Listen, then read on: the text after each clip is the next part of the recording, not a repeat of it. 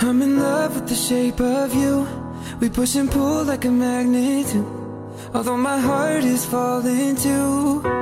Despacito. 欢迎各位收听《非吃不可》，我是韩非。我们接着来说啤酒。之前大家讲到了，可能中国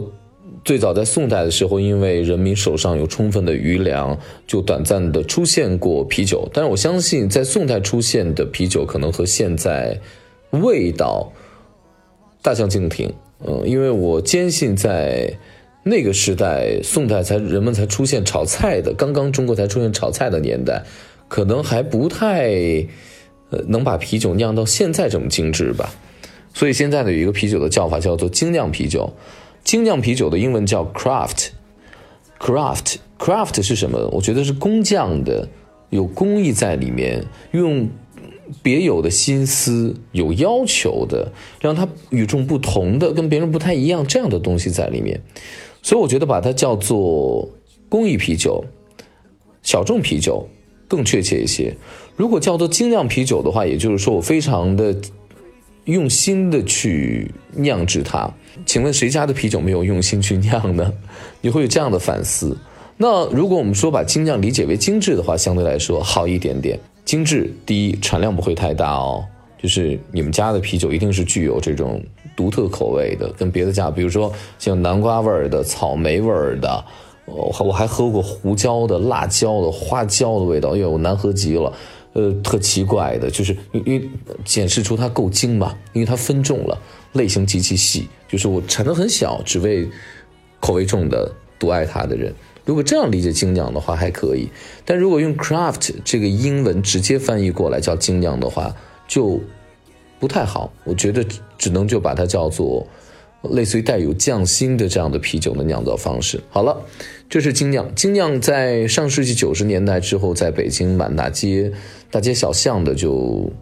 呃，出现了这种精酿。我记得我当时做美食地图三四年前的时候，就拍过一个在北京出现叫牛皮糖的，它真真正正的也是自己做的非常精致的这个精酿。呃，现在很多人都在去跟他们家合作，就在他们家来北京的很多精酿的酒吧，其实他们家统一供应的，所以经常在不同的精酿吧，怎么啤酒都这么统一？然后有有那么两三款或者三四款，呃，稍微与众不同一些，是店主。按照自己的喜好，然后比较拿得出手的、有自信的，所以大家如果去多了这个精酿啤酒餐吧的话，你就会非常清晰的有一个概念，就是哎，这些个啤酒都很眼熟啊，就不要再喝了。然后呢，哎，每个墙上挂的这个啤酒的精酿的这个族谱图也都差不多，我也可以不用喝它了，我只要喝他们家。你问老板说什么是你们家真正自己酿的？但这个得看运气哦，因为它的。自己酿的这个口味，不见得比他们统一配送的这种口味会变得更好，所以这样的精酿，呃，不足以称为精酿，我觉得就称之为，呃，个性化的啤酒，呃，当然也用了一些心思，足够的有工艺在里面，因为它的确口感非常的好，但是并非所有都是独一无二。好了，这是精酿说完了，北京有很多精酿，比如说外国人很爱去的大悦啤酒。呃，牛皮糖这个是比较有名的。像前两天我一个朋友，呃，也也开了一个七七文创园，有一个叫做皮小妹吧。我记得他们家有一个精酿啤酒叫脾气大啊，这个是他们家才有的，别地儿没有。嗯，好，这一番说过去不是广告啊，这纯粹是我的一点小小的经验。那我去德国慕尼黑。因为我觉得这个是整个啤酒历史最发达，人们最信仰啤酒，每天都要喝啤酒，甚至于在德国喝啤酒可以开车不违法，在德国可以酒驾的喝啤酒，喝一杯。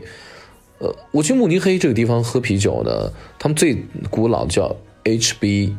他们那儿餐厅特有意思，比如咱们这儿叫李餐厅、王餐厅、张餐厅，什么什么餐厅，就是这样独特的名字，还有独特的商标。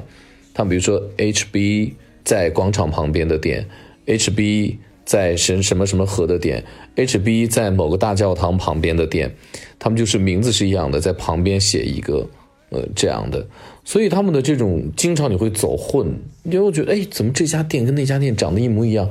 你愿意 HB，你如果不清楚后面的后缀的话，你很容易走错店，因为到处都是 HB。HB 当然在德国也是一个品牌了，在慕尼黑是最古老的。自酿啤酒坊，我觉得叫自酿啤酒。所以你在北京一些德式餐吧，你发现他们不会写精酿，他们写的是自酿。精酿和自酿其实有区别的，因为之前讲了精酿啤酒的英文叫 craft，是技艺的工艺的意思。那 HB 就是叫做 home brew，home brew，brew 是酿造的意思，酝酿的意思，home 就是我们家酿的，就是这么一个意思。呃，它是德国的慕尼黑 Munich 是在它那片是巴伐利亚民族嘛，人们都男的都是会穿着裙子，然后戴着那个长长的羽冠，鸡毛一样的很长的。嗯，他们的这个礼仪非常的有意思，就是比如说你吃饭的时候，他要砍木屑，要把木屑砍到你的脸上，砍到你桌子上，砍到你的酒杯里面，吓到你。好的，觉得我的礼仪尽到了，好了，你们可以愉快的开餐了。这就是呃，在那个地方喝酒，而他们喜欢就三种啤酒：白啤、黄啤、黑啤。通常呢，就是从白啤开始喝。你在那的习惯，你也可以喝小杯，大概三百多毫升的也有。但是通常都是半升，甚至于一升，两斤啊！我的妈呀，两斤酒，然后德国人就配一个肘子一顿吃，又或者说，他们配一个香肠，香肠半斤起，有的香肠可以达到一斤，这个饭量之惊人。所以在慕尼黑比较传统的巴伐利亚人都非常非常的胖，他们跟这个重口味的啤酒搭配的餐呢，脆皮肘子，东北也有吧？脆皮肘子里面配菜，你猜是什么？就是酸白菜，然后用盐腌过，只不过他们是用海盐腌的，我们就是用的这个大块的盐，然后腌的。你会发现，是不是全世界同纬度、纬度差不多的地方，人们的饮食习惯都差不多呢？他们配的是口味比较重的黑啤，其实跟那个是特别特别搭的。你要说它多么多么的好喝吧，我觉得明确的特点就是它啤酒花的味道比较浓，就是这 HB 的这种自家酿的啤酒。因为现在全球整个都已经贸易非常的沟通通畅了，你在北京，在任何一个有机场的发达城市或者比比较发达的城市，甚至于我老家在陕西的咸阳，因为有有机场，我都喝得到非常原汁原味的来自德国啤酒的味道，甚至他们是那种大罐大罐来的。呃，非常的新鲜，嗯，但价钱呢稍微比德国要贵一点点，但是味道是没有任何的区别的。呃，粘稠，焦糖感多，啤酒花的味道香，但是呢，你依然会觉得非常的胀肚，因为我觉得喝啤酒非常胀肚。它是用粮食做的，粮食一定含有淀粉，淀粉呢就会变成糖，变成糖之后呢，它就会促进身体的胰岛素分泌，会让你变胖。还有一种啤酒呢，我称之为它为工业啤酒，就是大家经常在超市买的。或者你撸串儿之后喝那种玻璃瓶儿的或者听装的这种啤酒，因为它是流水线作业。一旦一个东西流水线工业化作业之后呢，你遇到最大的问题就是你没有办法让它变得更独特，因为它是量产了，就是一万个酒、一万瓶酒都保证是一个味道，这就对了，这才是标准。那那如果我是小众化酿造的话，我可能今天这一百瓶跟下个月的那一百瓶味道都要产生截然不同的感觉来，这才是个性嘛。还有一个问题，就是因为啤酒厂越来越大，越来越大。中国在八九十年代新中国成立之后，我们逐渐的出现了很多的啤酒厂，每个地方都可以有啤酒厂的时候呢，或大量的社会资本进去，或者这些社会资本进去之后，他要求你这瓶酒的成本只能控制在五毛钱的时候，